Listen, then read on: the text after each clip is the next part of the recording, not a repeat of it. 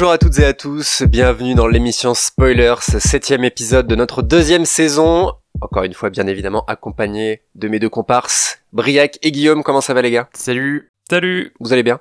Ça va bien. Ça va. Je suis content de vous retrouver euh, après euh, avoir fait un épisode sans vous. Oui, c'est vrai, ça s'est bien passé. Euh, Si vous ne l'avez pas écouté, je vous invite à aller écouter l'épisode spécial Star Trek qui tenait énormément à cœur euh, euh, à Guillaume. Ouais. Tu es, tu es heureux d'avoir euh, coché cette case euh, dans ta to-do list spoilers. Ouais, ouais, puis c'était cool, vraiment. Euh, Guigui comme Marina ont été deux euh, intervenants passionnés et Hum. euh, passionnants, donc euh, c'était c'était chouette à faire. On les remercie encore euh, de nous avoir donné leur temps pour cette émission. Et on a également euh, récemment, euh, on s'est lancé sur Twitch également. Si vous Mhm. n'êtes pas au courant, euh, on vous invite à aller euh, checker tout ça sur notre chaîne YouTube. Notamment, on a mis, euh, on a mis les VOD, donc euh, on a fait euh, The Outsider et euh, et euh, Trenta Monedas. dont Si. on va euh, parler aujourd'hui. Si vous voulez, d'ailleurs, on, on l'annonce, on va pas spoiler euh, pour le coup cette série-là, mais si vous avez vu et que vous voulez avoir notre avis sur l'intégralité de la série, allez écouter ou voir notre VOD sur YouTube. Voilà. Aujourd'hui, on va parler de la chaîne HBO Home Box Office euh, et de son apport, hein, du coup, dans les genres euh, fantastique et, et- SF. On va pas, euh, on va pas lister toutes les séries de ce genre-là sur la chaîne. Évidemment, on va se concentrer du coup sur Trenta Monedas, qui est une, une série HBO Max sur laquelle on va revenir également, et Lovecraft euh, Country, euh, qui sont deux séries qu'on a qu'on a regardées, et HBO Max qui va être euh, qui va être qui est lancé en Europe, dans, dans deux pays pour l'instant, pas disponible en France, en tout cas, voilà, qui reste accessible par des moyens secondaires, on va dire. Mhm. Euh, mais voilà, voilà le programme euh, pour aujourd'hui. On va commencer par l'histoire de, de HBO, qui est une chaîne qu'on connaît euh, très, qui, qui est extrêmement euh, célèbre aux États-Unis, qui l'est également en France parce que c'est des séries, euh, euh, bah, bon, pas mal de séries cultes. hein. On va y revenir euh, effectivement euh, par la suite. Pour l'instant, Guillaume, est-ce que tu peux nous faire un petit topo justement sur euh, l'histoire un petit peu de de HBO Ouais, euh, c'est vrai qu'on parle beaucoup de services de SVOD euh, ici chez Spoilers, euh, de Netflix, de Prime Video, de Disney+. Hein, ça fait pas mal l'actualité de nos séries SF et fantastiques ces dernières années. Mais évidemment, les chaînes de télé sont euh, bien évidemment euh, encore très actives dans la production de, de séries. Euh, et HBO, bah, c'est certainement une des, des plus prestigieuses dans ce domaine-là. Tu l'as dit, c'est très connu. et les séries qu'ils ont réalisées et produites sont souvent saluées par la critique, d'une part et aussi euh, reconnu par le fait qu'elle mette beaucoup de moyens au service des showrunners pour euh, créer bah, euh, en tout cas dans l'univers de la fantasy, du fantastique, de la science-fiction, bah, une immersion et un univers ambitieux.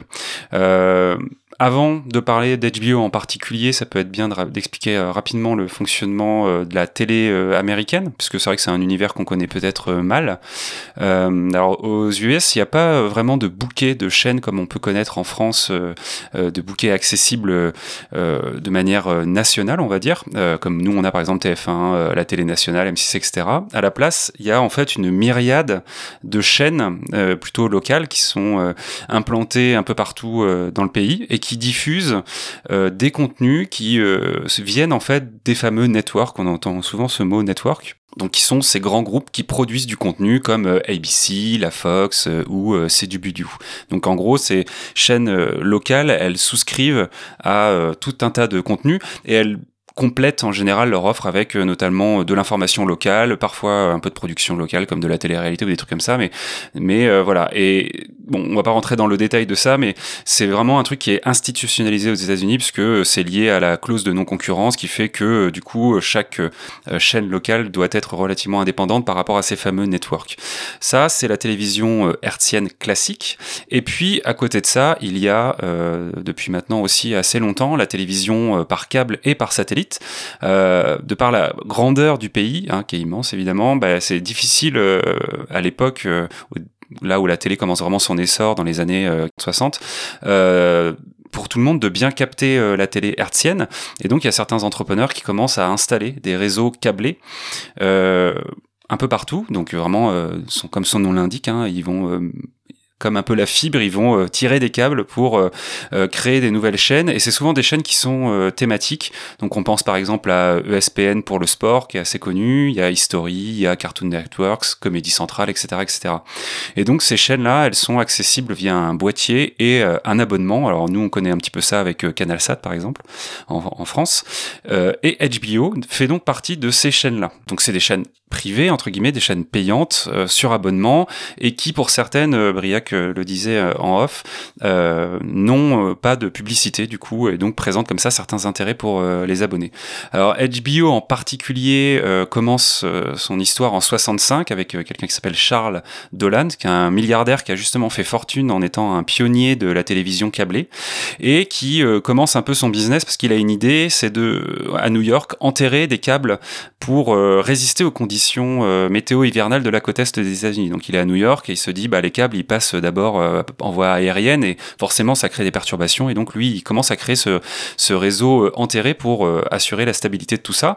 Alors le problème c'est que c'est cher et que à l'époque ce réseau qui développe, bah, il n'y a pas beaucoup d'abonnés. On parle de 400 abonnés sur ce réseau. C'est quand on y pense c'est ridicule quoi 400 abonnés.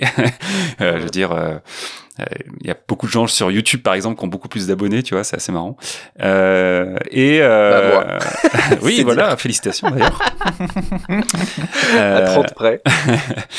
et donc euh, Dolan, qui est quand même un mec qui y croit, il, lâche rien. Et en 72, il développe euh, avec ses partenaires financiers, la diffusion par satellite, voilà, qui est l'autre grande, on va dire, euh, grand moyen de diffusion euh, autre que le hertzien aux États-Unis. Et c'est à ce moment-là, en 72, que donc il lance cette chaîne qui s'appelle alors, tu l'as dit tout à l'heure, Home Box Office.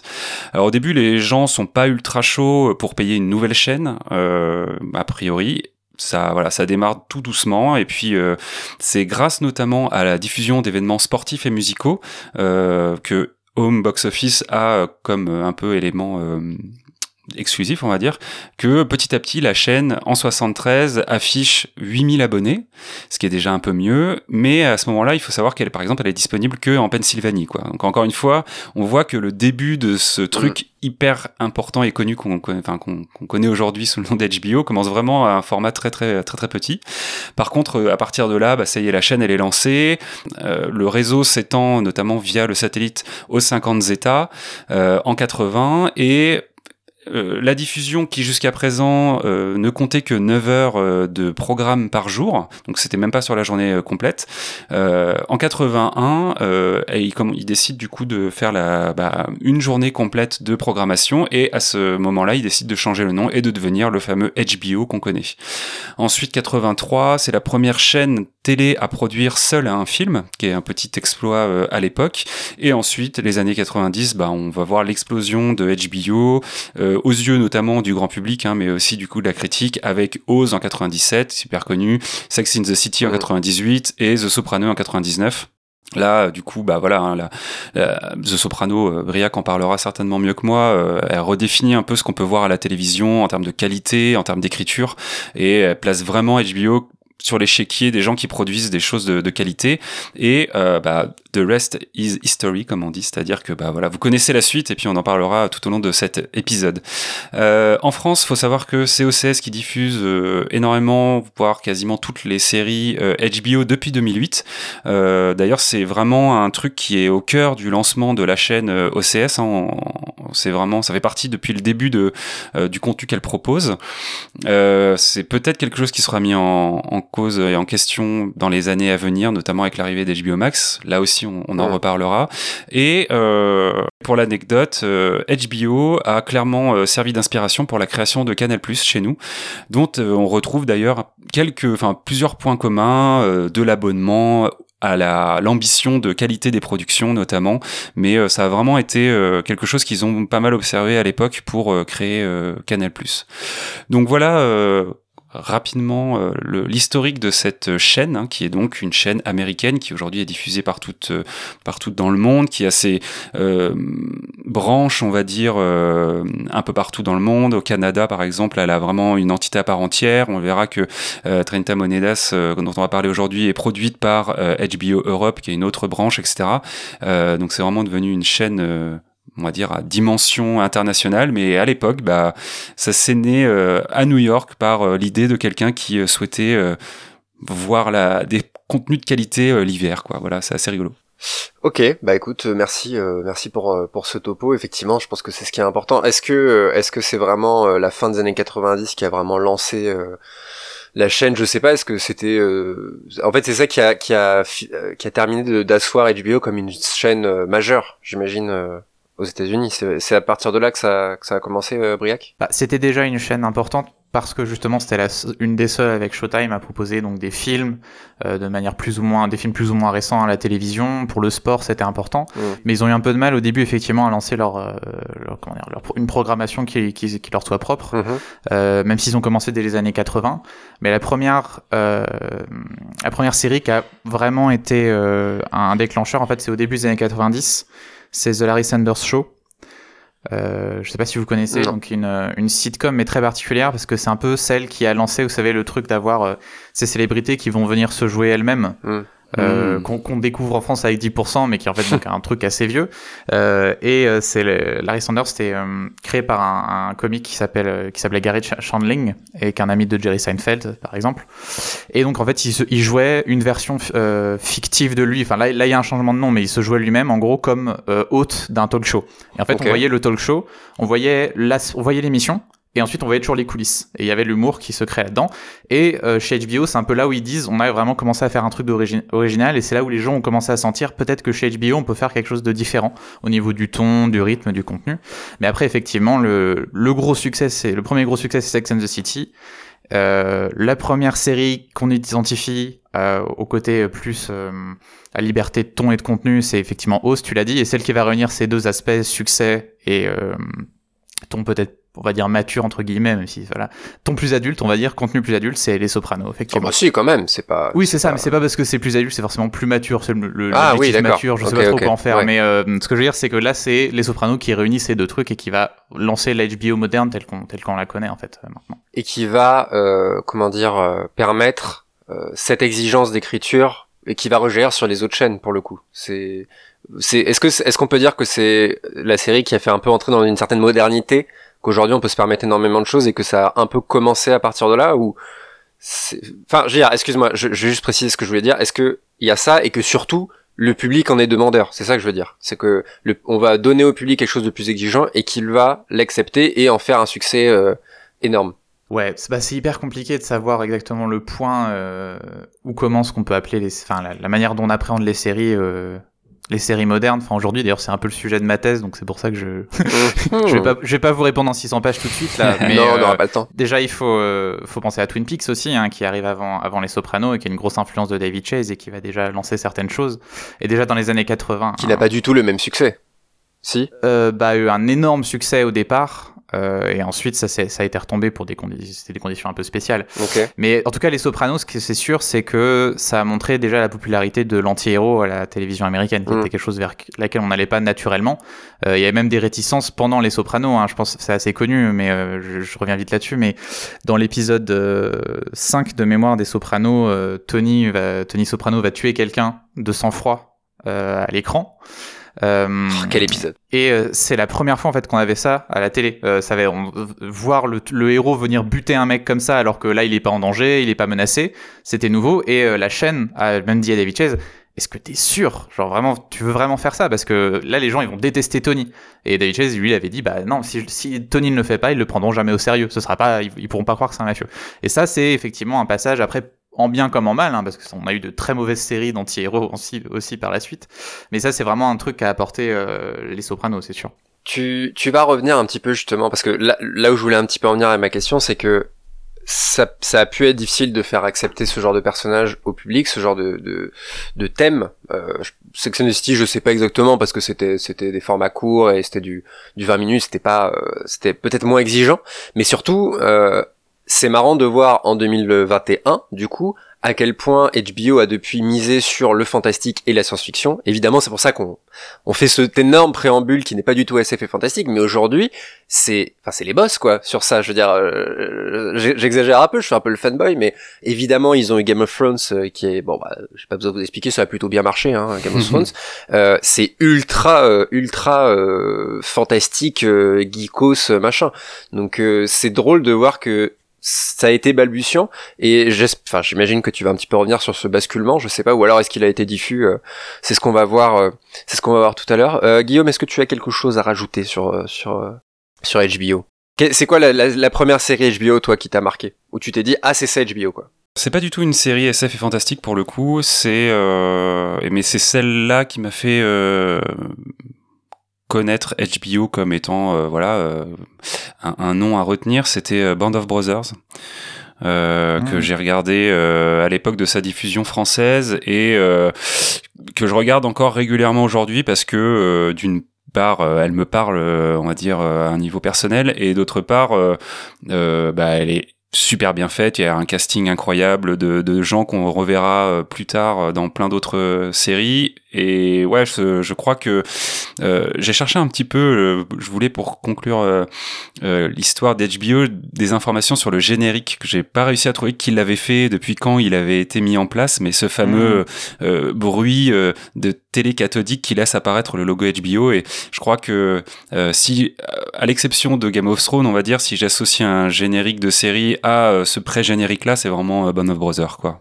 Ok. Ok c'est intéressant, mais c'est intéressant ce que tu dis aussi parce que on va parler d'HBO Max qui par, par la suite de, cette émission, mais surtout une force qu'a encore aujourd'hui HBO et qui est peut-être euh, qu'on peut attribuer à d'autres chaînes, c'est la force du catalogue encore en 2021. On parlait de Soprano, Soprano honnêtement moi je suis pas objectif, c'est ma série préférée, on en a déjà parlé. Je sais pas si c'est une série qui est toujours aussi accessible pour un public euh, euh de 2021, j'en sais rien, mais pour le coup arriver avec un service de VOD avec autant de programmes euh, où t'as plein de séries que tu peux redécouvrir encore maintenant. Sex and the City par exemple, ça a un peu pris dans la gueule sur certains aspects, mais c'est une série qui est toujours aussi euh, intéressante. Personnellement, moi j'ai regardé, j'ai commencé récemment pendant le confinement euh, Larry et son nombril, euh, Curb Your Enthusiasm, mhm. qui est une un bijou de d'absurde de, et de, de, de qu'est-ce que c'est que ce bordel voilà c'est un peu ça et c'est incroyable de voir que c'est une série euh, en France qui est enfin, pas si connu du grand public, voire pas du tout, quoi. Alors que quand HBO va arriver, peut-être que plein de gens vont pouvoir s'ouvrir à ce catalogue peut-être un peu plus exigeant euh,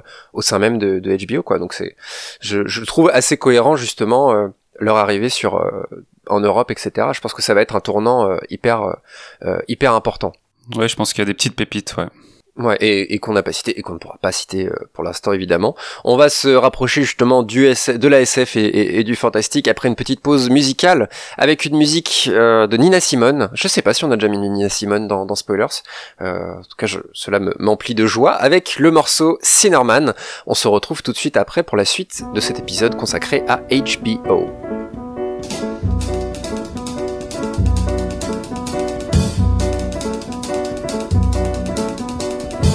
Cinnamon, where you gonna run to? Cinnamon, where you gonna run to?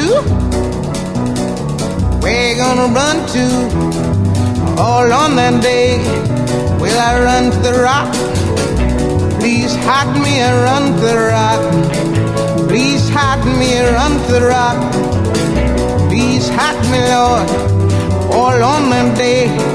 But the rock cried out. I can't hide you, the rock right out. I can't hide you, the rock right out. I ain't gonna hide you down all on that day. I said, Rock, what's the matter with you, Rock?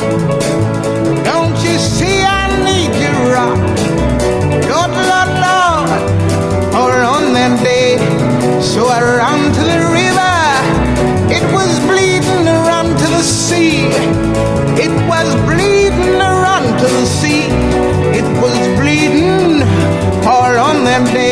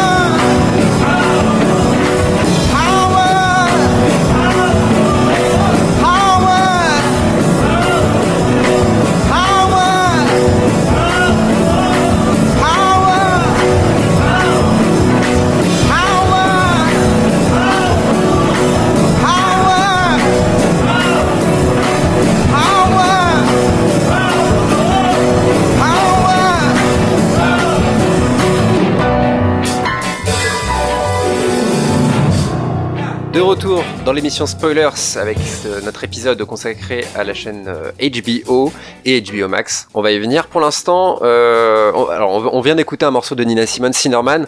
Euh, précision, euh, c'est le, morceau, le, le, générique d'outro d'une série en particulier qui va qui ne va pas tarder à être mentionnée euh, et un petit peu décortiquée dans cette cette émission, c'est Lovecraft Country, voilà, qui a une BO euh, tout à fait euh, tout à fait sympathique au demeurant. Briac, est-ce que tu peux nous faire un petit un petit ou pas hein, d'ailleurs un topo tout simplement sur HBO et surtout l'impact que cette chaîne a pu avoir, parce qu'on a parlé de succès euh, Soprano, donc la mafia, Sex and the City, euh, espèce de sitcom, on va dire, euh, format court, un peu orienté femme, on va dire, pour faire très très simple, je schématise au maximum. Mais HBO, c'est surtout une chaîne qui a énormément de, de grandes séries SF et fantastiques. C'est vrai, mais en fait, ce qui est intéressant avec HBO, c'est que ça a été un rendez-vous manqué pendant très longtemps. Euh, parce que dès les années 80, ils ont commencé à essayer de faire des, des, des séries euh, plutôt dans le fantastique. Alors on a une qui s'appelait The Hitchhiker, euh, qui était une coproduction que moi je connais pas personnellement. Euh, en France, apparemment, ça s'appelait Le Voyageur. Je sais pas si peut-être un de vous en a entendu parler. Et c'était en gros un décalque de la quatrième dimension, mais avec euh, un personnage d'autostoppeur en fait qui allait raconter, lancer l'histoire et, euh, et, revenir à la fin pour la morale. Un très très euh, très quatrième dimension. Et la deuxième, c'était après les contes de la crypte, dont tu nous avais un peu parlé donc on revoit, les gens aux, spoilers mini, on avait pu parler de, cette série. Et, euh, et donc on voit que pour l'instant, au départ en tout cas, on restreint aux séries euh, anthologies. Donc euh, vraiment héritage, héritage Twilight Zone, Outer Limit, etc. Mais il n'y a pas de tentative pendant un moment de faire plus euh, d'aller vers une série éventuellement peut-être feuilletonnante, euh, dans, qu'on soit en fantastique ou en science-fiction. Euh, et au départ, ils sont quand même concentrés sur des genres plus euh, légitimes, donc des choses. Justement, c'était un peu leur marketing, c'est it's not TV, it's HBO. donc on allait, fallait être reconnu quoi. Et peut-être qu'aller tout de suite vers de la SF, ça, ça allait pas forcément être le, faire partie de leur stratégie marketing. Donc on a eu bah, les Sopranos, le, la mafia, on a eu des polars avec The Wire, etc., des drames euh, comme euh, Six Feet Under par exemple, enfin dramédie peut-être on pourrait dire. Et la première vraie tentative de, de, de fantastique par HBO c'est euh, Carnival.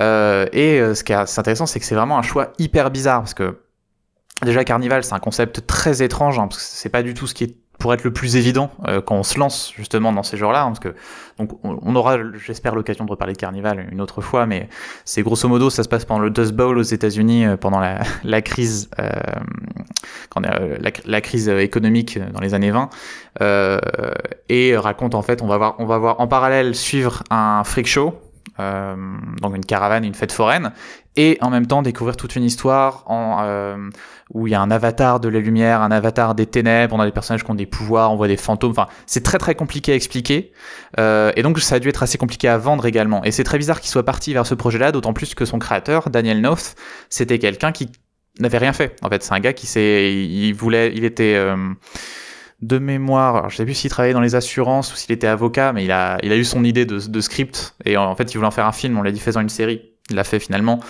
Euh, il a réussi à vendre ça. Et euh, le seul truc qu'ils ont fait pour pas prendre de risque, c'est qu'ils lui ont collé un showrunner qui était plutôt balèze, qui est Ronald D. Moore, qui travaillait sur Star Trek euh, jusque-là et qui est parti créer après la première Ah oui. saison. Il est parti faire Battlestar Galactica.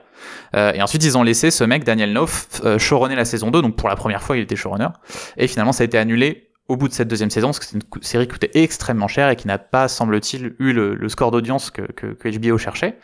Et ils vont remettre le couvert avec un choix encore plus bizarre, puisque ce sera une série dont on a déjà parlé également, John from Cincinnati en 2007, deuxième série fantastique d'HBO, encore Ah oui. plus étrange, encore plus mal vendue, parce que bon, il la passe après, il passe au premier épisode après le dernier épisode des Sopranos, enfin des choix très étranges, on dirait qu'ils voulaient presque pas que ça marche, Euh, et, et ils allaient toujours vers des, des univers fantastiques pas forcément euh, clairement définissables. Vous voyez, c'est pas, tu regardes pas ça en te disant, ok, c'est tel genre d'histoire, c'est un truc de fantôme, c'est un truc de zombie. Par contre, ils vont être plus malins en 2008 et ils vont avoir leur premier succès, c'est True Blood.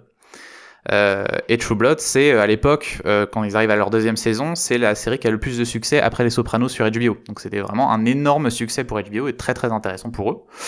Euh, série que moi, dont j'ai vu trois saisons, je crois, je ne suis pas euh, méga méga fan. Bah c'est un, c'était beaucoup plus grand public justement. Peut-être qu'ils ont essayé de faire. euh, on- on- Alors je n'ai pas vu la série, je vais peut-être critiquer sans savoir, mais c'est une série qui est peut-être moins exigeante en termes de narration, mais euh, mais pour le coup beaucoup plus grand public. Elle est, elle est très, en tout cas, elle est très distrayante et elle est plus identifiable que Carnival et John from Cincinnati comme genre, tu vois. C'est, tu vois, tu dis, ok, c'est, en Louisiane, c'est des vampires, c'est des loups-garous, c'est des choses comme ça. Et puis c'est pas un piège parce que John from Ci- Cincinnati dont tu nous avais parlé, ce que tu nous avais expliqué, c'est que les gens ne savaient non seulement pas à quoi s'attendre, mais alors en regardant la série, ils ne comprenaient pas beaucoup plus à quoi s'attendre. C'est ça. Là, True Blood, on vous dit voilà, c'est euh, il y a du histoire de faux sang, machin. euh, c'est on vous fait un globi-boulga de trucs un peu fantastiques et puis euh, vous aimez, vous aimez pas quoi. C'est ça, exactement. Et en fait, on voit aussi le début d'une stratégie qui va être, en fait, quand ils vont chercher du, du, du, du genre de l'imaginaire, de prendre des adaptations de romans qui ont du succès. Parce que le True Blood, c'est basé sur une série de romans.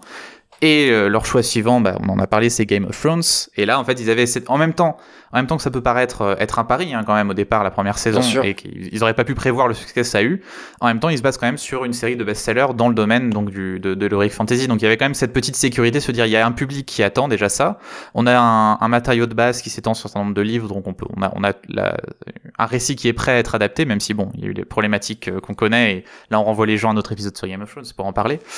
Euh, mais ensuite c'est quelque chose qui va un peu les guider. Donc on va avoir euh, leur euh, leur tentative post Game of Thrones qu'on pourrait appeler, enfin c'est Westworld quoi, là qui est basé sur un film mais qui a été la tentative de trouver un équivalent SF à Game of Thrones.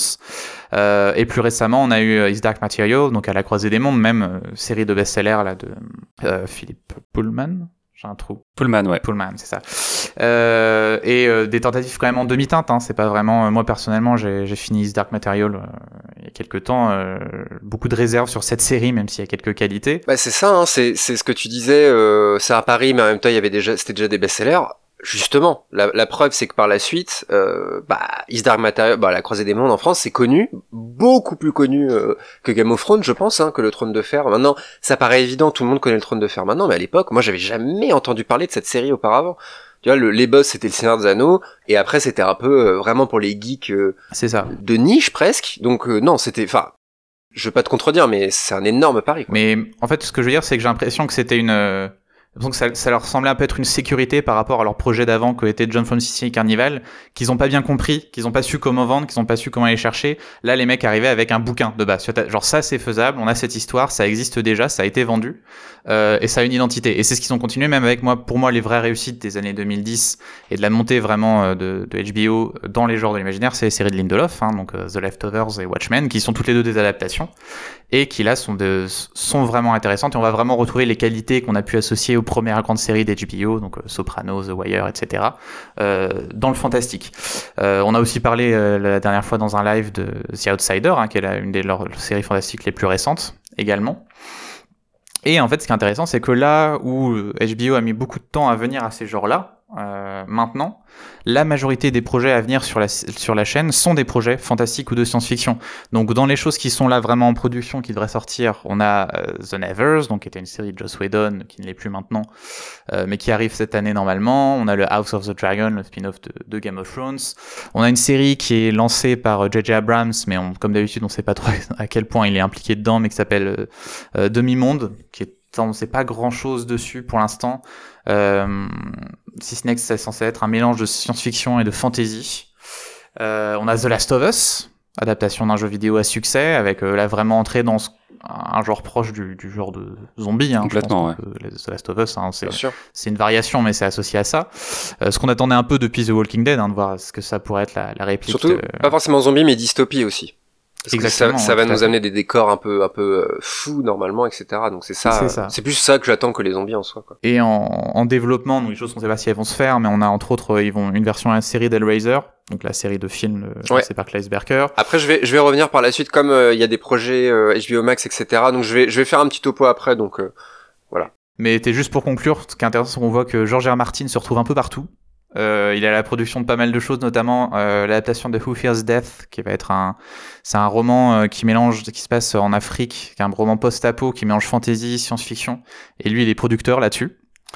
Euh, et enfin, bah, du coup, moi, l'observation que je vois surtout, c'est que pour l'instant, ce qui manque vraiment HBO, c'est un, c'est un gros hit SF de la teneur de, de, de Game of Thrones, quoi. Hmm. on a Westworld dans un sens, mais Westworld, c'est quand même beaucoup plus mitigé que Game of Thrones au niveau critique et même public. Hein, c'est pas le, exactement le même succès. Et j'attends un peu le, le space opéra hmm, hmm. de, de, de, HBO avec les moyens d'HBO et personnellement aussi une vraie série euh, d'horreur.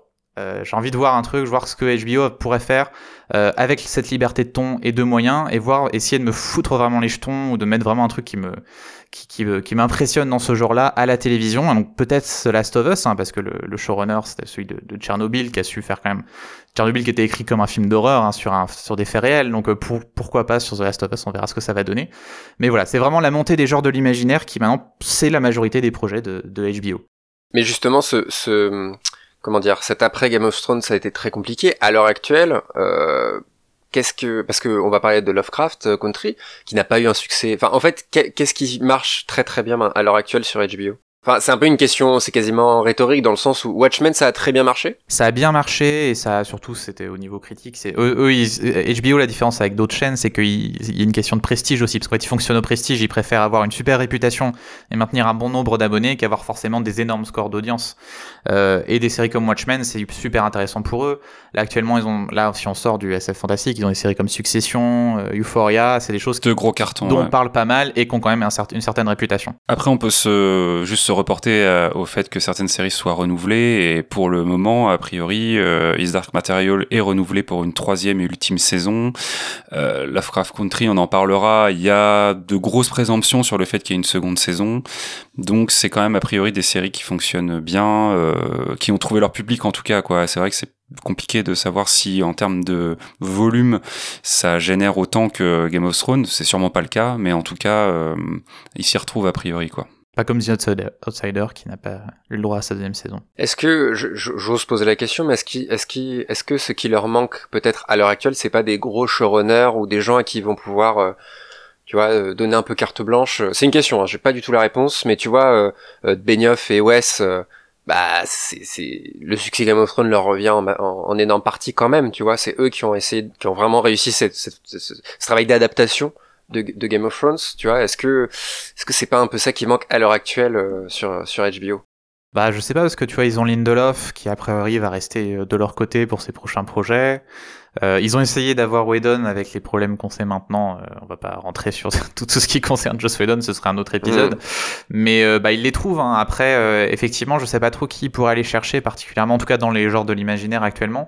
je me faisais justement l'observation que Ronald D. Moore, hein, donc de Battlestar, tout ça, c'est il n'a, il a à ma connaissance rien fait avec eux, ce qui est assez étonnant, parce qu'ils seraient plutôt dans leur le, leur comment dire le type de personne qu'ils recherchent. Alors, mm. actuellement, lui travaille plutôt avec Apple, donc peut-être qu'Apple a été lui a fait des offres plus intéressantes. C'est probable. Mais euh, je sais pas qui peuvent aller chercher. Abrams aussi, entend parler, qui, qui... Bah, Abrams, il est plus showrunner en fait maintenant. Oui, ce que j'allais dire. il a pas été showrunner depuis Alias en fait. Hein. C'est un peu le, comment dire, le point de départ et celui qui donne, il pose son nom dessus et puis ça. Il permet au projet de se faire. Hein, voilà. Mais après, il laisse la main quoi. Euh, bah merci Briac pour euh, pour ce, ce, topo. On va aller plus dans le détail. Euh, euh on va aller plus dans le détail de, de, de certaines de, de, deux séries. Alors euh, je, je, je finirai un petit peu l'épisode avec un topo sur HBO Max, mais on va on va parler après une petite pause d'un de leur série Fer de lance européenne avec Trenta Monedas et avant ça on va parler de Lovecraft Country petite pause avec un morceau de Mother's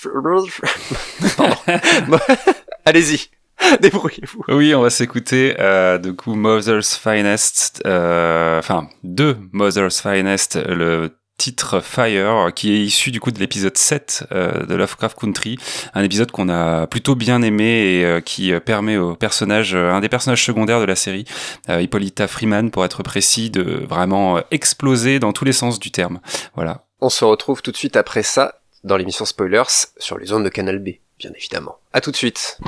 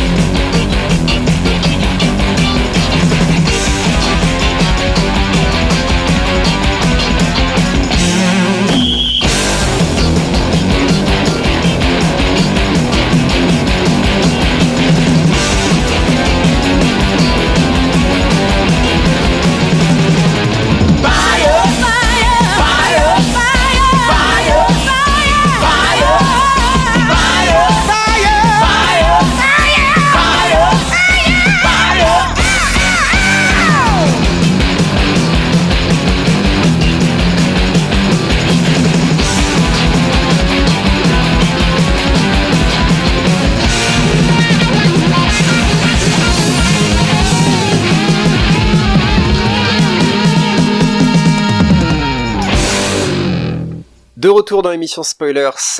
On va se, on va continuer cet épisode consacré à la série HBO. On, Briac nous a expliqué un peu l'impact dans la SF et le fantastique, euh, l'entrée même de, la chaîne dans, dans ces, ces genres euh, qui étaient à une certaine époque de niche. Hein. C'est assez drôle de voir. Euh, de voir mm. l'évolution que ça a permis alors qu'aujourd'hui bah on fait même des émissions sur Canal B consacrées exclusivement à ces, ces séries Rendez-vous compte On va parler dans un premier temps de Lovecraft Country, Guillaume. Est-ce que déjà tu peux nous pitcher, comme tu sais si bien le faire, Lovecraft Country Tout à fait. Euh, donc la série est sortie l'année dernière hein, euh, chez nous sur OCS et là elle sort en DVD euh, en ce moment. C'est pour ça qu'on se permet d'en parler puisqu'on l'avait on l'avait pas traité à l'époque. Alors sur le papier, Lovecraft, Lovecraft Country, super dur à dire. C'est une série assez intrigante puisqu'on retrouve à l'origine du projet Jordan Peele qui a mis tout le monde d'accord avec ses films Get Out et Us. On retrouve J.J. Abrams, bon, qui a mis un peu moins tout le monde d'accord depuis euh, qu'il a fait des trucs cool comme euh, Alias ou Lost, mais qui reste quand même un bon producteur de, de séries. Euh, et en plus de ça, la promesse d'adapter un imaginaire totalement bizarre qui est celui de H.P. Lovecraft. Donc déjà, il y avait un truc un peu là, tu secoues, et puis tu te dis, ça, ça va donner un truc qui peut être assez sympa. Moi, je me souviens qu'à l'époque de l'annonce, je m'étais dit, waouh, ok, Genre les étoiles sont bien alignées quoi. Euh, la série elle est showrunnée par Misha Green qui a fait ses armes sur euh, des séries en tant que que writer euh, sur Heroes et Son of Anarchy qui au moins sur Heroes la première saison voilà hein, c'était pas si mal. que du bon. et sur la bonne saison de Sons of Anarchy. Voilà et qui a aussi créé du coup une série en deux saisons qui s'appelle Underground qui est une série qui se déroule durant la période de l'esclavage américain et qui, je cite, est un film de casse où les protagonistes doivent s'emparer de ce qu'ils ont de plus précieux, leur propre vie. je trouvais que c'était assez euh, intéressant comme vision des choses. Donc elle avait déjà ce truc à l'époque de dire en gros je prends un contexte historique et évidemment assez euh, euh, Misha Green est une noire américaine hein, donc euh, assez euh, bah, proche de ses convictions et je le traite dans un contexte de genre quoi. Là le genre le film de casse. Lovecraft Country nous sommes dans les années 50 et on va suivre les aventures euh, de deux héros, globalement, Atticus Freeman et Laetitia Lewis, deux noirs américains, c'est ça son importance, alors que Atticus part à la recherche de son père qui est porté disparu dans une Amérique où la ségrégation est bien évidemment ultra vivace. On est encore dans cette Amérique où euh, les Noirs euh, ont euh, très peu de droits et sont traités évidemment par les Blancs comme ben, une sous-race. ils vont rencontrer lors de ce, ces aventures multiples qu'ils vont y vivre, d'un côté évidemment la monstruosité humaine, c'est qui est souvent figure d'autorité, la police notamment, mais aussi bah, des personnes haut placées, on va dire.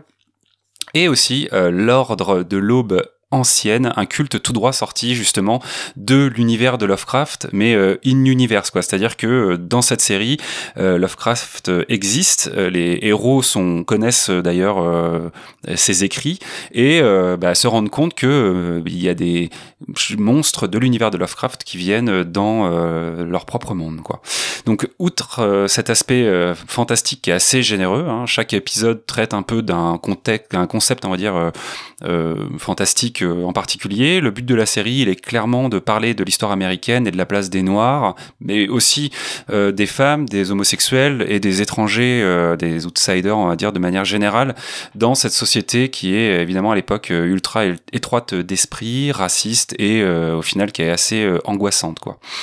Donc voilà globalement pour le pitch de cette série qui est, on va dire, semi-anthologique dans le sens où il y a quand même un gros fil directeur, évidemment, hein, les héros sont les mêmes, on les suit d'un épisode à l'autre, mais on a quand même l'impression que chaque épisode va euh, traiter d'un sujet en particulier, voire peut-être même euh, va le traiter d'une manière qui lui est propre, quoi. C'est assez léger, mais moi j'ai eu ce sentiment-là, en tout cas en regardant la, série. Bah, épisodique, quoi, en fait, plus que anthologique, en fait, le terme. Effectivement. En fait, c'est déjà un souci, je trouve, de la série, c'est que ce côté anthologique euh, saute un peu aux yeux, sauf que je trouve qu'il est pas très très bien maîtrisé, ce qui fait que on passe pour le coup euh, sur le fil rouge de la série, parfois du coq à l'âne dans un épisode d'un épisode à l'autre, un épisode qui finit euh, de manière parfois un peu un peu folle, on va dire pour faire simple. Épisode suivant, pff, Osef, enfin on passe à autre chose et puis basta. Pas du tout, pas du tout maîtrisé. Donc je pense qu'il faut effectivement plus considérer ça comme dit Guillaume que comme comme un truc anthologique. Faut pas s'attendre à un truc où vraiment ça va être euh, suivi et machin et truc. Parfois, on fait un cut, on parle d'un événement du passé entre deux épisodes, etc. Donc ça, ça peut être euh, quelque chose, une série parfois un peu, un peu difficile à suivre euh, là-dessus. Euh, avant de faire un petit tour de table, Briac, qui est, je pense que tu es ici la personne qui a lu le plus de Lovecraft.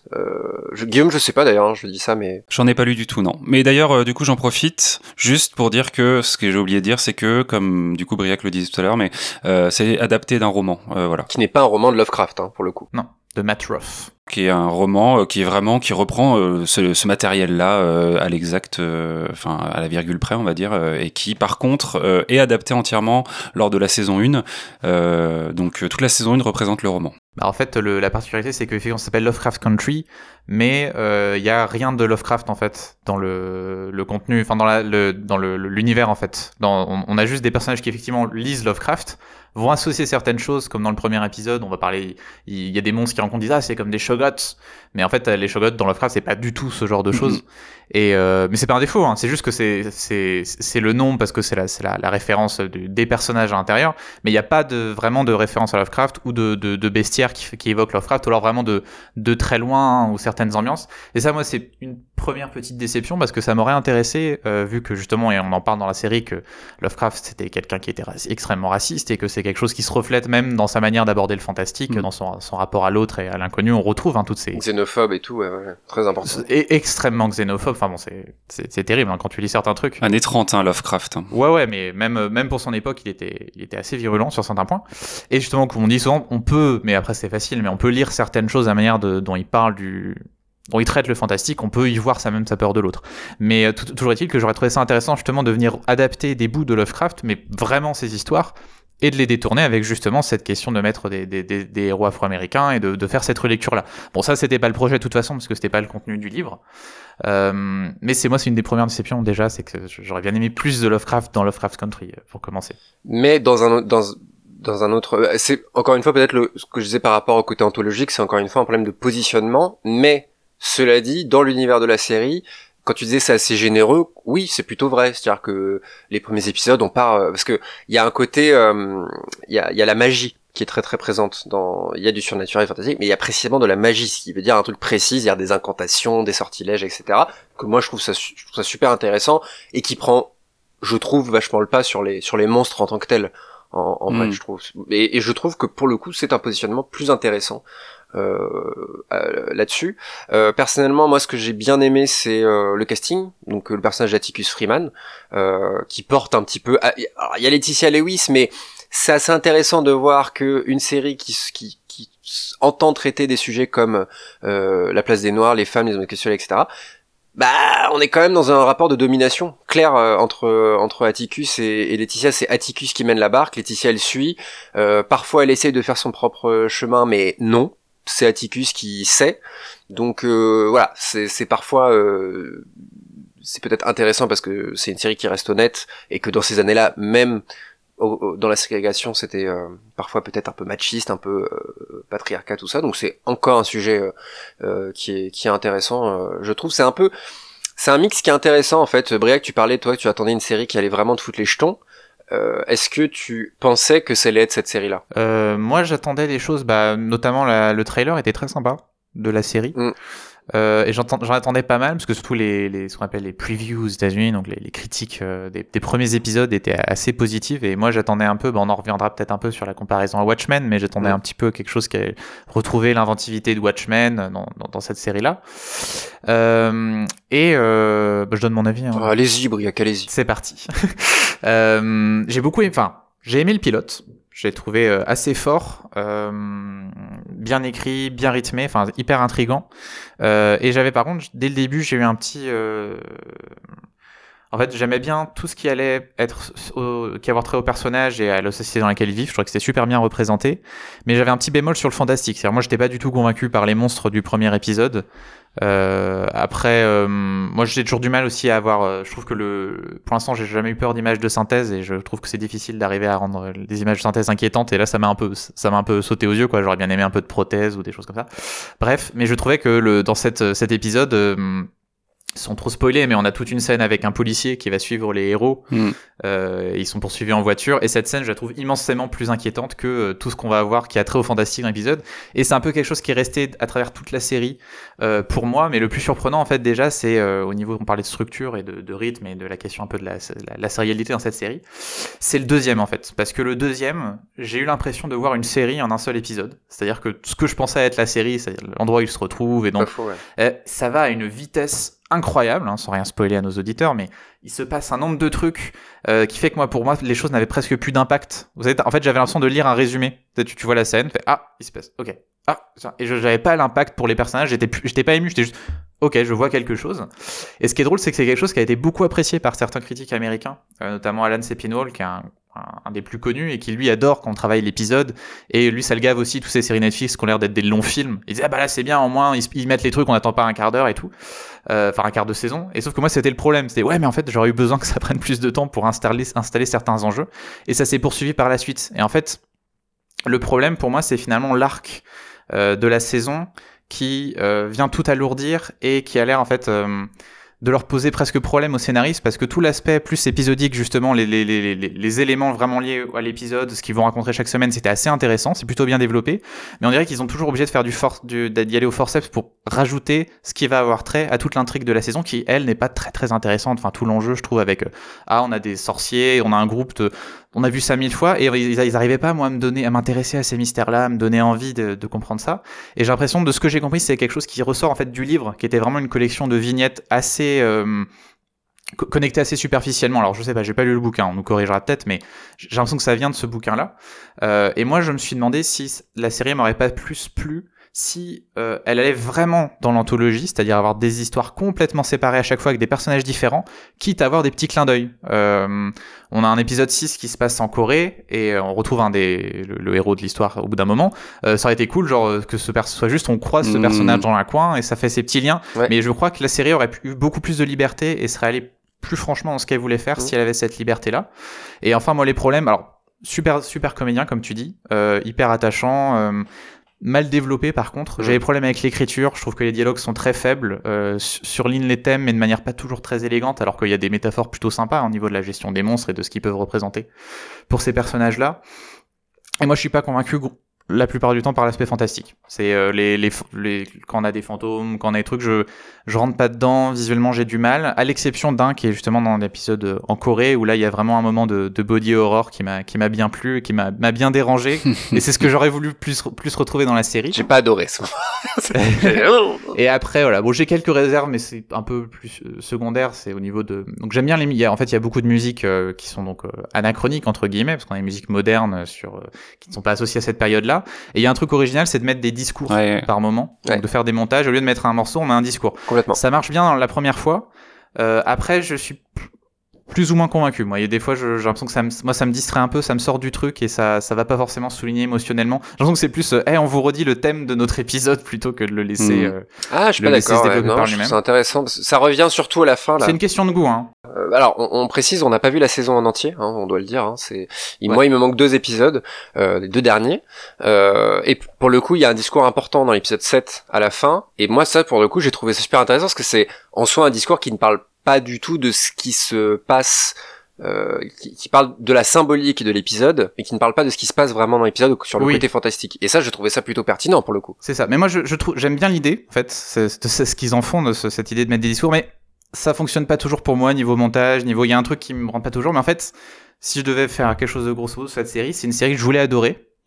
Je reconnais plein de qualités, je reconnais avoir essayé plein de choses qui fonctionnent plus ou moins, mais je pense qu'il y a trop de choses en fait. Et ils ont, ils ont voulu faire trop de choses à la fois. La série, c'est pas exactement ce qu'elle veut être, et il y a des moments ça part un peu dans tous les sens, et ça manque d'impact, ça manque de ce que ça aurait pu être. Mais j'attends du coup la saison 2, parce que s'il y en a une, je me dis, euh, peut-être que, vu qu'ils auront plus le roman et qu'ils vont devoir faire leurs propres histoires, peut-être que ça va développer quelque chose. Oui, c'est peut-être le roman qui, les a forcés à, ne pas pouvoir prendre certaines libertés. Euh, je suis complètement d'accord avec, euh, avec ton petit bilan. Euh, moi, j'ai été peut-être plus beau public sur certains aspects. Moi, ce qui m'a manqué justement, c'est au contraire le, le fil rouge. Effectivement, là, qu'est-ce que tu es en train de me raconter? Je comprends pas. Euh, et comme comme tu viens de le dire, j'aurais préféré euh, un truc à fond dans l'anthologie. J'adore les séries anthologiques, mais euh, effectivement, c'est c'est ça manque de maîtrise en fait. Ça, on, voit tout ce que tout ce qui tout ce qui veut être raconté et tous tous les thèmes sont plutôt bien abordés. Et c'est d'autant plus dommage quand t'as des passages où t'as vraiment un truc où tu te dis ah par exemple l'épisode 7 il y a un jeu avec deux personnages super flippants euh, qui poursuivent un autre personnage. Le 8 plutôt je crois non? Oui 8 où là il y a un jeu sur le montage sur le euh, l'alliance de la musique et de la mise en scène. Trop intéressant. Et pareil une symbolique assez claire et plutôt intéressante. Donc en fait c'est d'autant plus dommage. Et l'apothéose de ça moi j'ai trouvé qu'il y a un gros ventre mou on va dire épisode 5 6 surtout. Euh, 6 moi je l'ai pas adoré. C'est un espèce de un peu un gâchis je trouve euh, comme tu comme tu l'as déjà dit je reviens pas là-dessus et la fin de l'épisode 7 part en vrille complètement j'ai trouvé vraiment là on est là, on est dans le fantastique là là pas tu peux pas le voir autrement euh, et la science-fiction aussi d'ailleurs euh, et c'est c'est un regret quoi. C'est vraiment un regret. J'aurais voulu j'aurais voulu que Misha Green, c'est ça, euh, elle aille à fond là-dedans et qu'elle nous tu vois qu'elle nous dise euh, voilà ce que je vais vous proposer. Vous aimez pas, tant pis pour vous. Euh, mais mais mais je les pose sur la table quoi. Donc euh, voilà, c'est c'est un regret en fait. Je pense que je sais pas Guillaume. D'ailleurs toi toi Guillaume t'as vraiment bien aimé ce Lovecraft Country. J'ai plutôt aimé pour l'instant, ouais. Euh, je reconnais, euh, enfin, euh, je suis d'accord avec vous, je vais pas en rajouter plus que ça. Euh, j'aime bien le côté aventure de la série, le fait que, comme je disais, elle a un côté un peu généreux et du coup, c'est vrai que on voyage pas mal. À chaque fois, il y a un, un concept, il y a, il y a, y a pas mal de choses qui se passent à chaque fois. Parfois, bon bah voilà, c'est intéressant et parfois ça l'est un peu moins, mais selon ce qu'on dans ce genre de, dans le fantastique, etc. Quoi. Euh, moi justement le côté magique pour le coup euh, me laisse euh, un peu de côté on va dire parce que je le trouve pas enfin j'attends de voir encore ce qu'ils vont en faire quoi on comprend que c'est quelque chose d'assez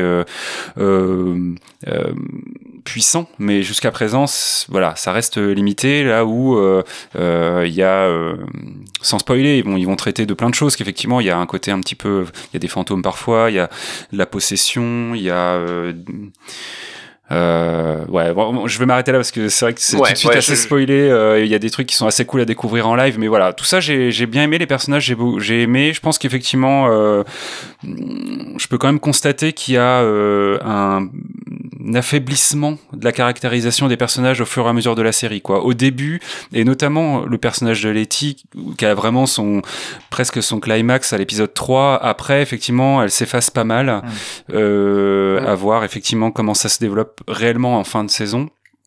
Euh, mais à côté de ça, il y a le personnage de sa sœur qui est hyper intéressant, qui a, le droit à son épisode à part entière. Il y a l'épisode de euh, du coup de la tante d'Atticus, parce que tout ça est très familial hein, au final, euh, qui a, comme on le disait avec l'interlude, l'épisode 7 qui lui est entièrement consacré. Euh, et ça j'aime bien ce côté un peu. On va prendre euh, des épisodes qui sont secondaires et on va y faire un, on va faire, enfin des personnages excusez-moi secondaires et on va y faire un épisode en particulier. Et les héros vont euh, on va dire, euh, faire leur voyage de leur côté, mais on en saura plus que peut-être l'épisode d'après ou l'épisode encore d'après. Donc voilà. Moi globalement, je je euh, j'ai aimé et comme je suis un peu une flippette, il y a quand même des trois trucs qui m'ont fait un petit peu peur, notamment l'épisode 3 euh, qui est quand même assez trash, enfin qui est même ultra trash sur bah, le pitch général de cette maison hantée.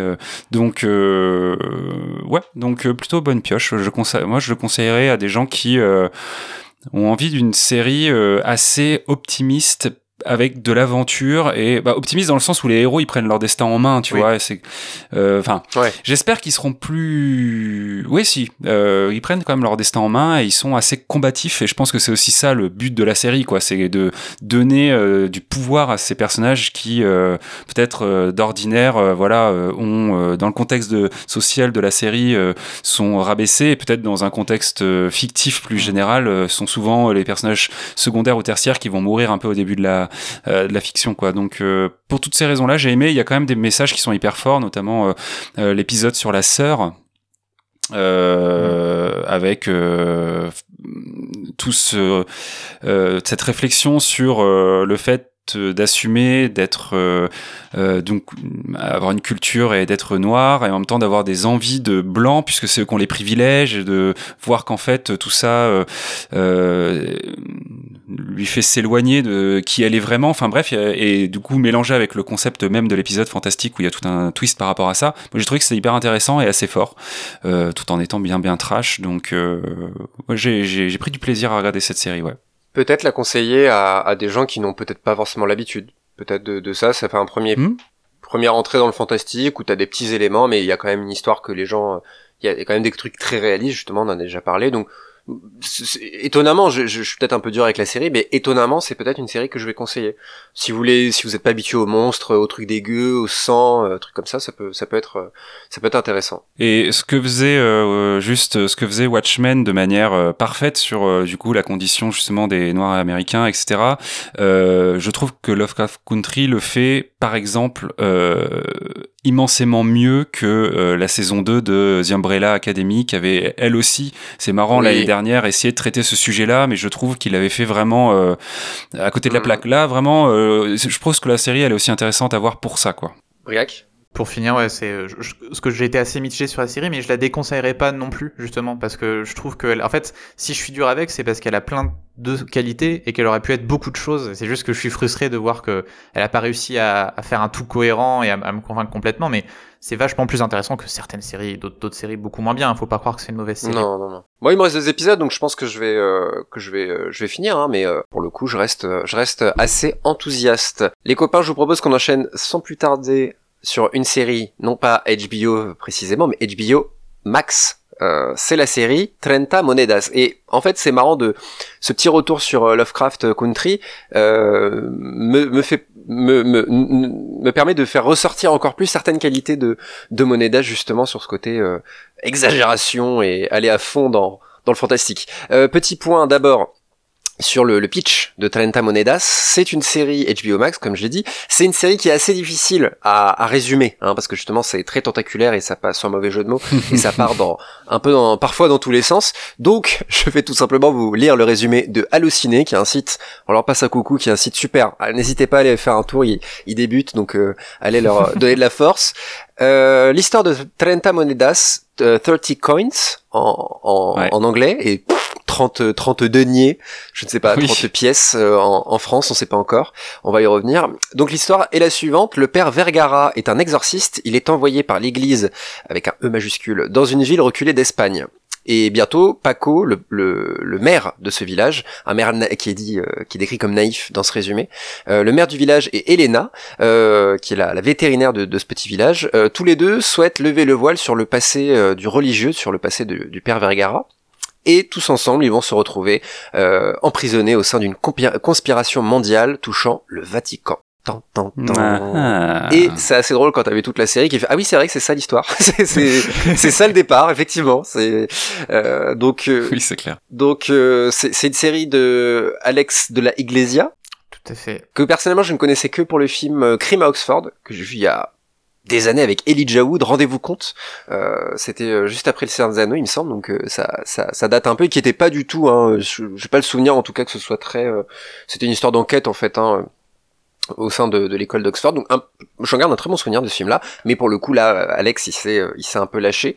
Euh, Briac, t'as des petites précisions peut-être sur l'envers du décor de, de, cette série? Ouais, alors faut, donc c'est Alex de la Iglesia qui est à la réal et qui co-scénarise avec, alors je ne parle pas espagnol, donc on excusera mon accent, mais Jorge Guerica Chevalia. Je ne reprononcerai pas ce nom, hein, je suis désolé. Désolé pour Jorge.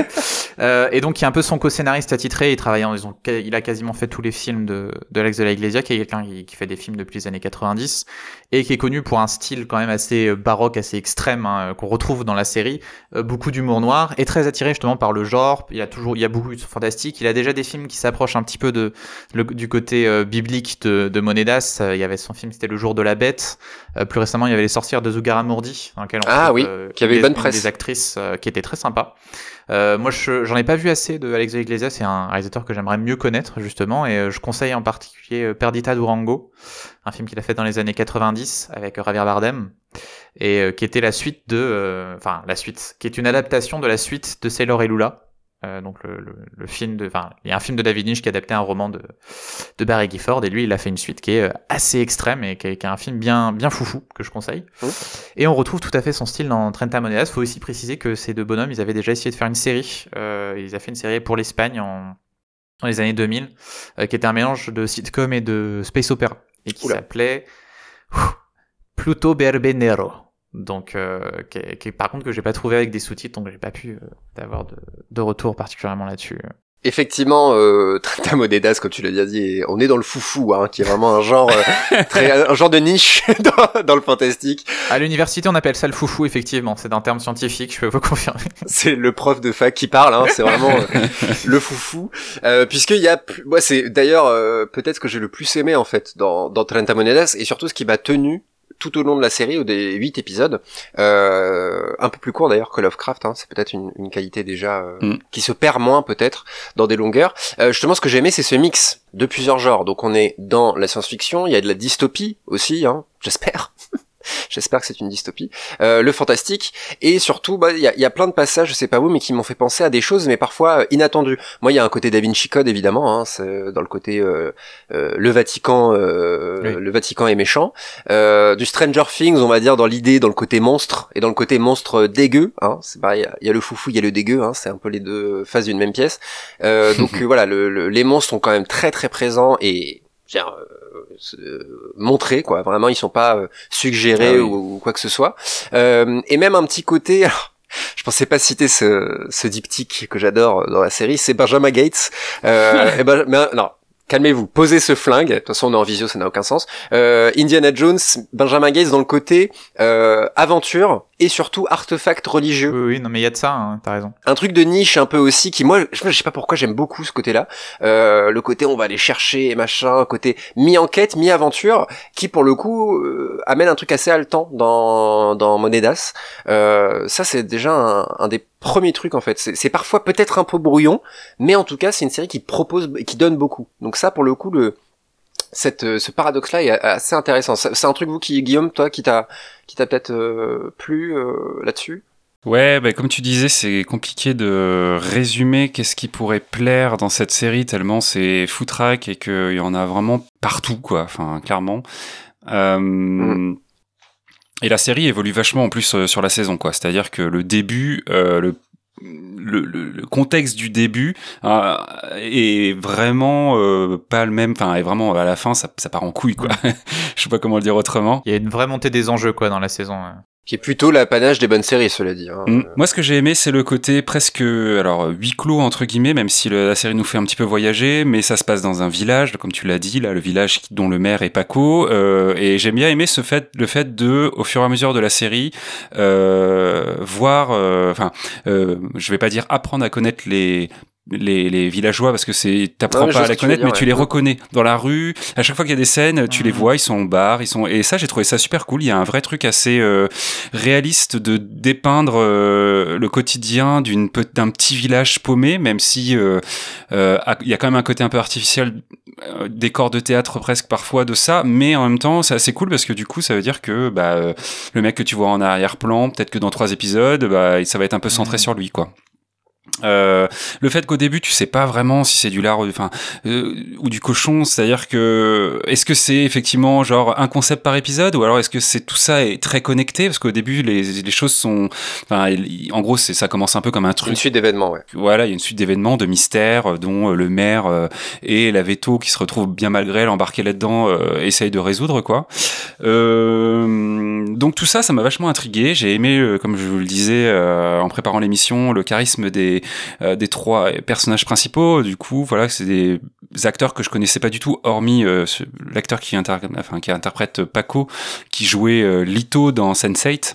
Ah, et je sais pas pourquoi, mais lui, j'adore son jeu en fait, parce que en fait, quand tu le regardes marcher, quand il est vénère, t'as l'impression qu'il c'est un enfant quoi. Il est là avec ses grosses épaules, mmh. il se dandine et tout. Il a un côté très, enfin, je sais pas, il a, il a un jeu qui est assez, comme tu dis, c'est un peu naïf et voilà. Mais... Ouais, mais c'est bien, c'est ce que j'allais dire, c'est bien trouvé du, de du résumé d'Halluciné, c'est ça quoi. C'est genre. Mais alors cela dit, on va y revenir, mais c'est parfois euh, parfois euh, justement un mauvais point du personnage. Oui. Moi, ce- celui que j'ai quand même préféré, et je pense que vous ne me donnerez pas tort, c'est euh, euh, le père Vergara. Ah bah oui, voilà, c'est ça. Ouais, il est excellent. Mm. Qui a fait euh, pas mal, qui a fait des films avec Almodovar, euh, qui est un directeur espagnol là, c'est prolifique. Eduard Fernandez, pardon, euh, qui doit être, euh, je pense, très connu euh, euh, en, en Espagne ou pas hein, d'ailleurs, qui moi m'a fait penser à Ian McShane, tu vois, ce genre d'acteur qui a une gueule, euh, tu leur mets une barbe, ils sont d'autant plus badass et et t'as juste envie qu'ils aillent euh, défoncer euh, des monstres et des et des prêtres. Et puis son personnage est hyper cool, quoi. Cette espèce de prêtre, euh, comme tu dis, euh, qui, euh, du coup, euh, torturés, sur ses, tu t'y attaches en voilà, fait. sur ses heures de pause, on va dire, euh, tape dans un sac euh, comme un boxeur et qui, est- en plus, il y a une forme. Enfin, je pense que l'acteur a-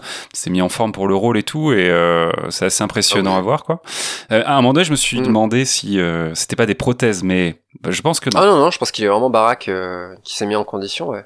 Mais c'est intéressant justement parfois que justement tu parles de ces scènes où il tape dans le sac en fumant une cigarette, tu vois, il y a vraiment une fine limite entre le too much et le bien, tu vois, genre euh, vraiment genre oh, le gars, c'est bon, il a des regrets, tu sais, genre le flashback avec euh, des trucs du passé, lui il tape, il tape et tu vois des tatouages dans le Mm. dos avec des trucs de flagellation et tout genre oh les gars, calmez-vous. Posez-vous deux minutes. C'est très de la Iglesia justement de cette euh, d'être sur la ligne du mauvais goût et de- Mm. d'être vraiment à fond dessus et, et parfois ça fonctionne. Tu sais pas, genre tu dis ouais c'est trop mais ça marche. Alors on va, on, on en a déjà parlé dans le live. euh, mais euh, que vous pourrez voir si vous, quand vous arrivez à la série. Euh, mais il y, a, y a des moments dans le dernier épisode, c'est extrême quoi. Ça, on, on se permet Mm. des délires pas possibles. Et je voulais juste revenir parce que hum, c'est intéressant ce que tu disais sur les, les habitants, euh, Guillaume, parce que c'était une des, une des hum, intentions de, de la Iglesia, de faire justement un truc où tu as l'impression de connaître le village à la fin. Et là, on retrouve un peu tout un héritage. Alors moi, forcément, je pense à Twin Peaks, hein, parce que c'est une petite ville, fantastique, euh, voilà. On retrouve, ce serait un peu le Twin Peaks espagnol. Mais ce qui est très intéressant aussi, c'est que de la Iglesia, c'est un rôliste. C'est un, c'est un mec qui, qui joue beaucoup au jeu de rôle. Et il explique Ah, qu'il a conçu chaque épisode comme euh, une campagne de jeu de rôle, en fait. Et qu'on retrouve, on tout à fait ça, en fait. Quand tu y penses, la manière dont c'est développé, les personnages, les objets qu'il faut acquérir, et- etc. Tu dis, ah ouais, je le vois bien, effectivement, se Mhm. faire son délire, euh, sans se faire son délire là-dessus. Et en l'abordant comme ça, je trouve que ça aide même presque à comprendre certaines intentions. Euh, Il y a des moments, moi, je me dis, euh, je- vois une couverture d'un vieux jeu de rôle des années 90, et une belle couverture peinte et tout, avec le prêtre, euh, il y a des flingues, il y a des démons, des choses. C'est c'est- Mhm. c'est exactement ça. Et tu comprends bien ce qu'ils ce qu'ils ont voulu faire. Et euh, tout simplement, c'est un, petit un petit plus un peu radé pâquerette, mais tout simplement c'est cool d'avoir un petit village espagnol. Moi, ça m'a un côté rafraîchissant en plus. Moi, j'ai pas les j'ai pas vraiment le souvenir. Alors le parallèle qui serait facile, c'est Casa de Papel, parce que c'est la série euh, qui a explosé, la série espagnole qui a le plus explosé ces dernières années, qui n'est pas du tout dans les mêmes thèmes, mais euh, pour le coup, qui, je trouve, ne, si tu la regardes dans une autre langue, bah, c'est plus vraiment une série espagnole, je trouve, euh, mine de rien, à part les noms des protagonistes, que là, vraiment, t'es dans un petit village espagnol, on sait pas vraiment où, mais c'est espagnol, euh, voilà, c'est très bien amené, et comme tu dis, effectivement, euh, lui, c'est Laguna, c'est le mec, c'est le flic, et machin, et sa femme, il s'est passé ci, il s'est passé ça, et c'est quand même pas facile de mettre tout ça en parce qu'il y a quand même pas mal de personnages, et tous ont une personnalité, je pense à Merche, par exemple, que j'ai trouvé intéressant dans le côté elle est insupportable mais elle est insupportable parce qu'elle est bien écrite et parce qu'elle est bien jouée Et tu la comprends. Enfin, tu, tu, il y a parfois ces Ouais. personnages-là où t'en as- t'en peux plus. T'es, pourquoi elle fait ça? Et là, t'es, ah ouais, Mm. je comprends pourquoi elle est comme ça. C'est, c'est ça qui Ouais, ouais, moi elle m'a fait penser à Skyler de Breaking Bad Oui. un peu parce que l'actrice s'est fait euh, énormément euh, insulter par des gens extrêmement bêtes, mais parce que elle est insupportable, oui, mais parce qu'elle est bien jouée et bien écrite. Et c'est Gilligan qui a voulu qu'elle soit insupportable, et mais tu la comprends comme tu disais quoi. Donc euh, ça c'est c'est top.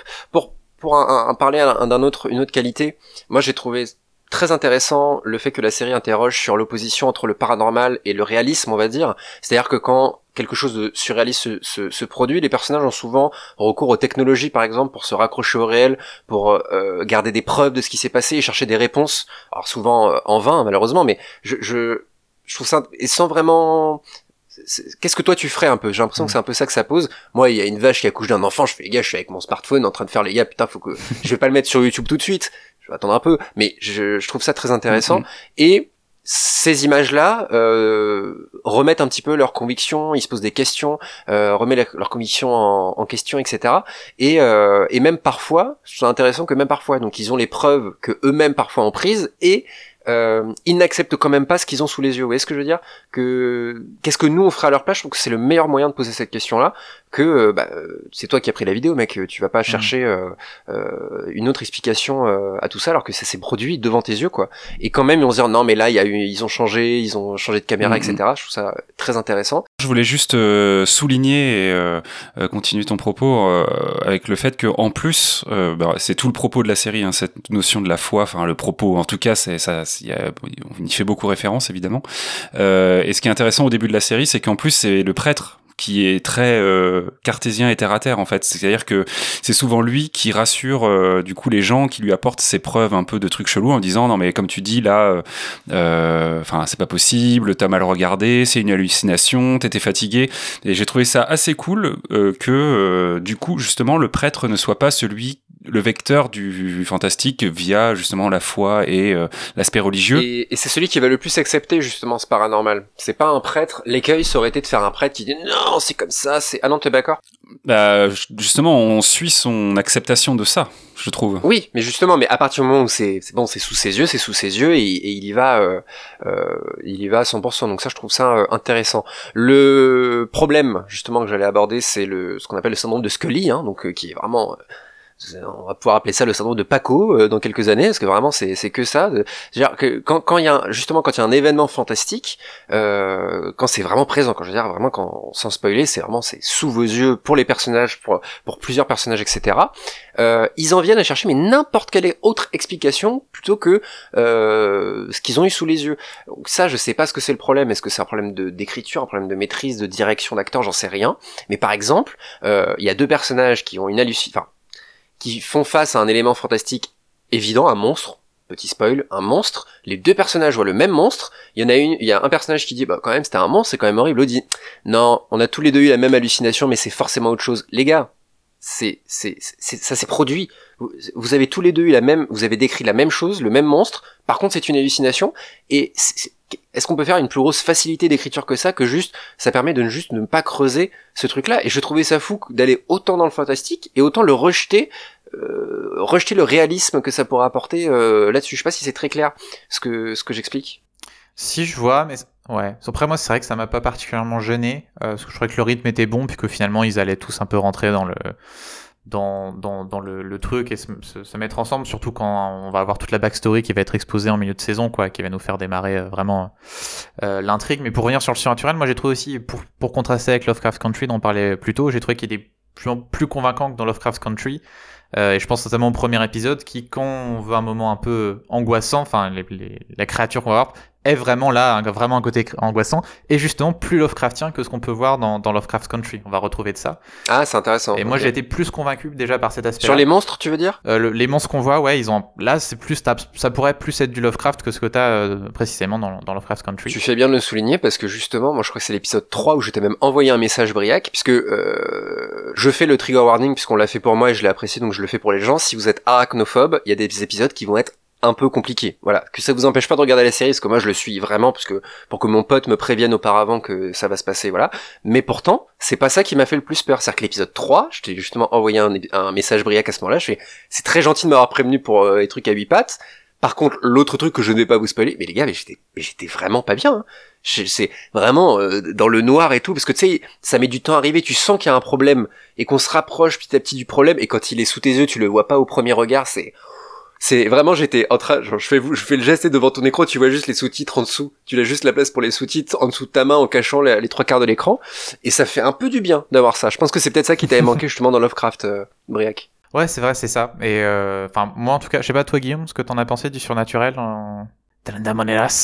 ben il y a des enfin on sent qu'il y a des trucs qui sont carrément plus euh, euh, practical effect, euh, c'est-à-dire en gros pas euh, justement synthèse, plus fait avec peut-être des marionnettes ou avec des et effectivement ça marche bien.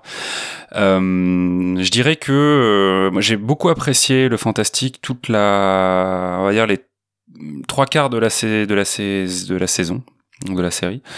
Euh, et la fin, j'étais beaucoup moins convaincu par contre. Il y a toujours eu un côté un peu grandiloquent euh, qui a fait que ça me faisait pas particulièrement peur, mais euh, j'ai trouvé ça efficace et ça crée des, des scènes de, qui étaient assez cool et des scènes de tension qui étaient assez euh, assez sympas quoi. Mais c'est vrai que le premier épisode où on voit euh, tout le la transformation, on va dire psychologique, enfin pas psychologique mais physique aussi de euh, ou c'est le deuxième peut-être de cette femme qui récupère euh, l'enfant. Ah oui, oui. Euh, ça c'est assez effrayant quelque part. C'est un fantastique qui est plutôt efficace de cette espèce de grand-mère qui euh, pète un cap tout d'un coup et devient très menaçante.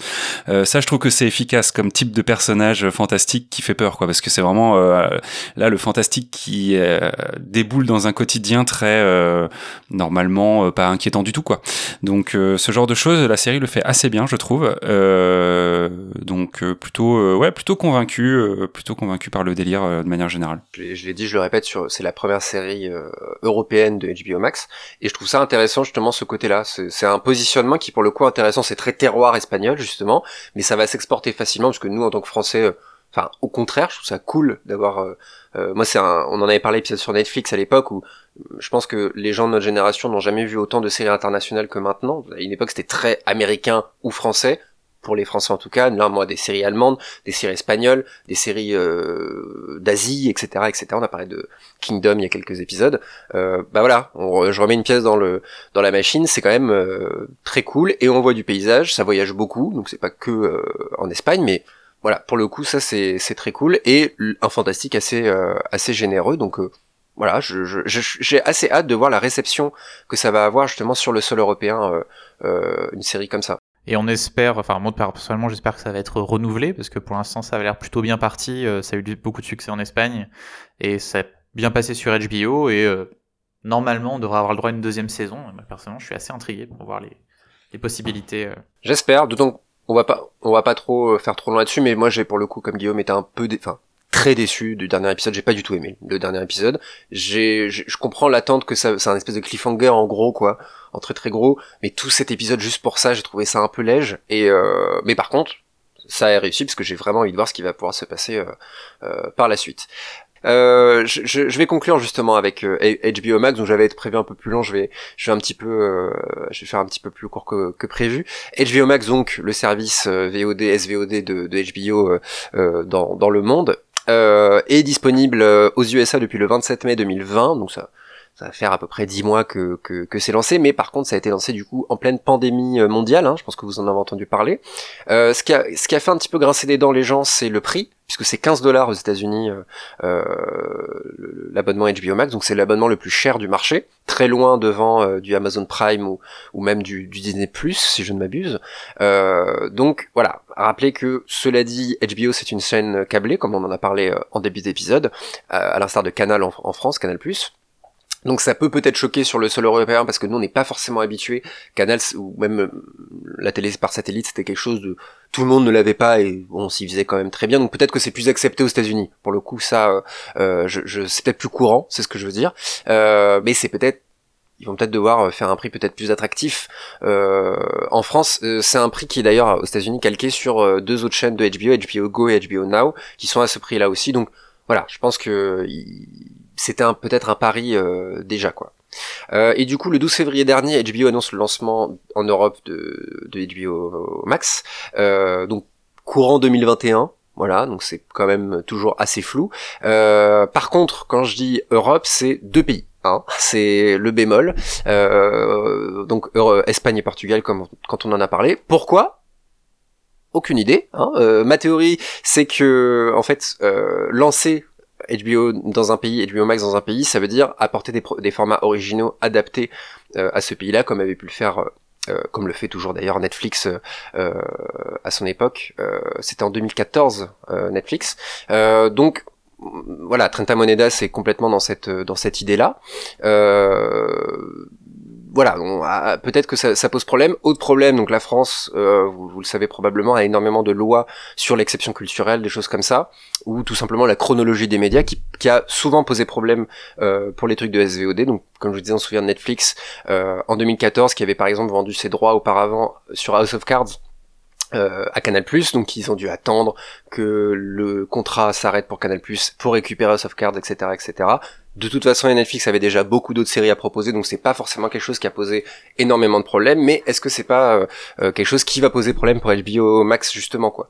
Puisque le, catalogue, euh, on parlait d'un catalogue conséquent, mais le catalogue conséquent est déjà sur OCS et est déjà sur MyCanal. Donc pour le coup, je je vais pas pouvoir vous apporter beaucoup de réponses sur ce point-là. c'est un problème qui va exister pareil pour la chaîne Sky en Angleterre, qui est l'équivalent d'OCS globalement. donc voilà, il y a des contrats qui sont posés, donc ça explique par élimination et l'Espagne n'a pas ce genre de contrat. tu, tu peux avoir, comment dire, par exemple on va dire Trenta Monedas pour l'exemple, peut être sur euh, telle chaîne espagnole et en même temps sur HBO Max. C'est pas un pays où, où, ça pose euh, problème justement, et j'imagine que le Portugal euh, est, un petit peu dans cette, dans cette idée-là.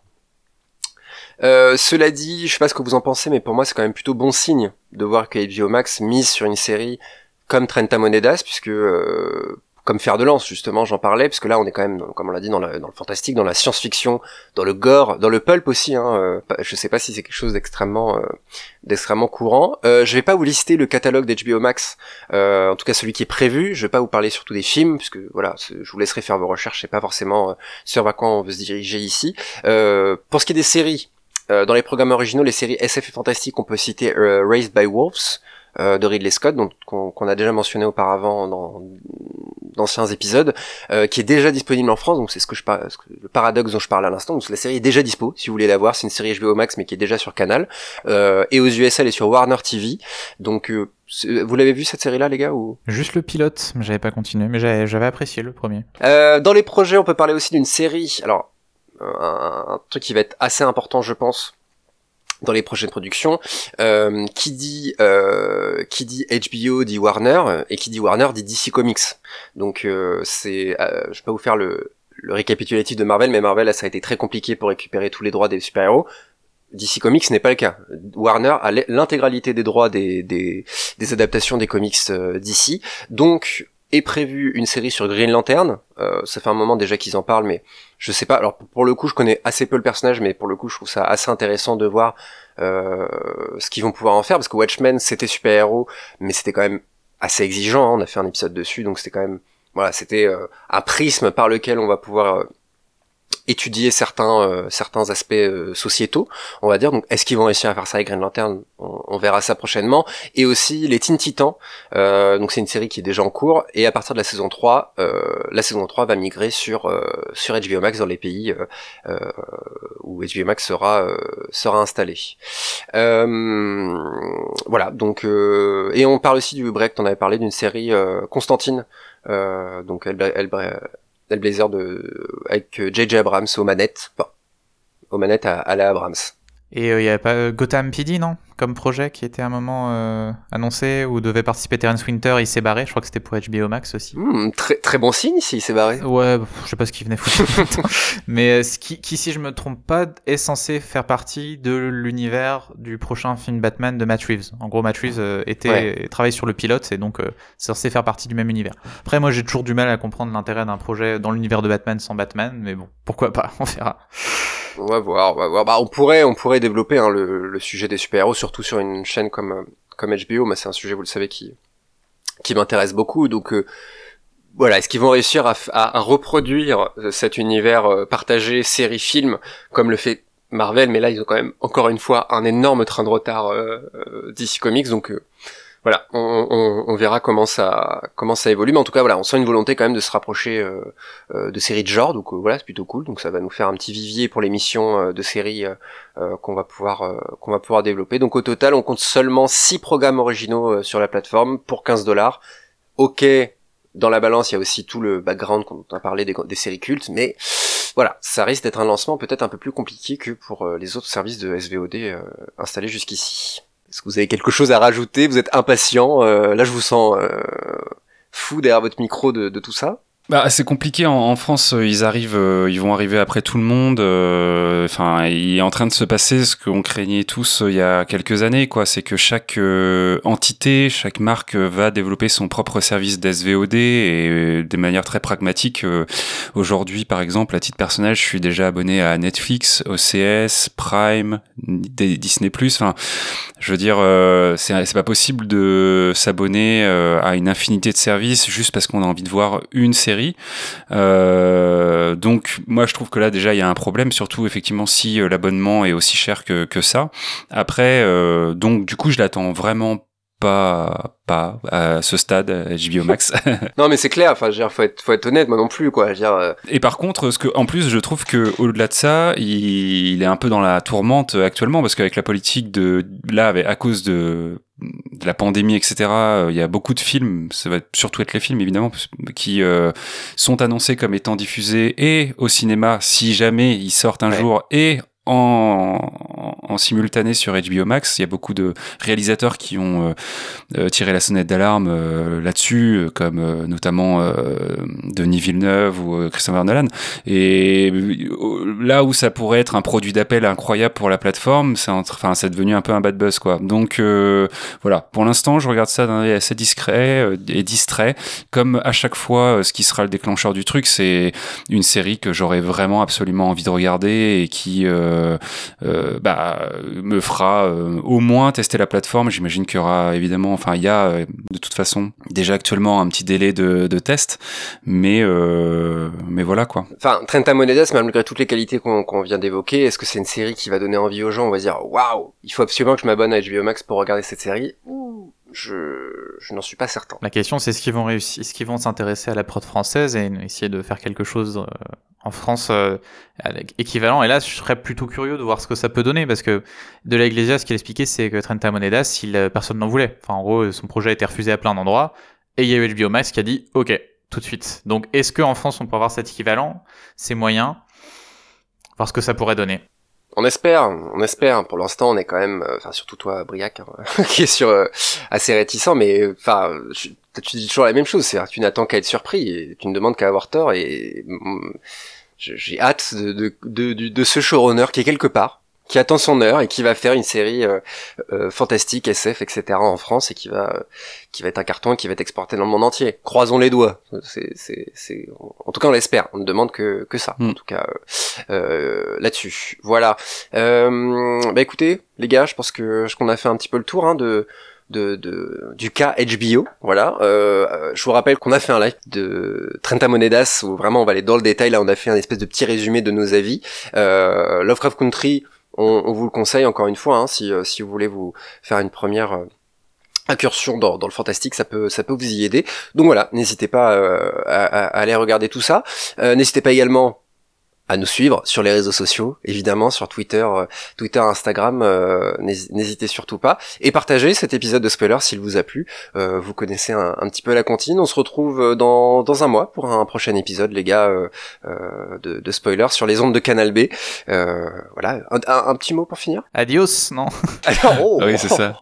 ouais, bah écoutez, bonne, bonne soirée, bonne soirée les gars. On se retrouve, on se retrouve très vite. Salut. Salut. Ciao.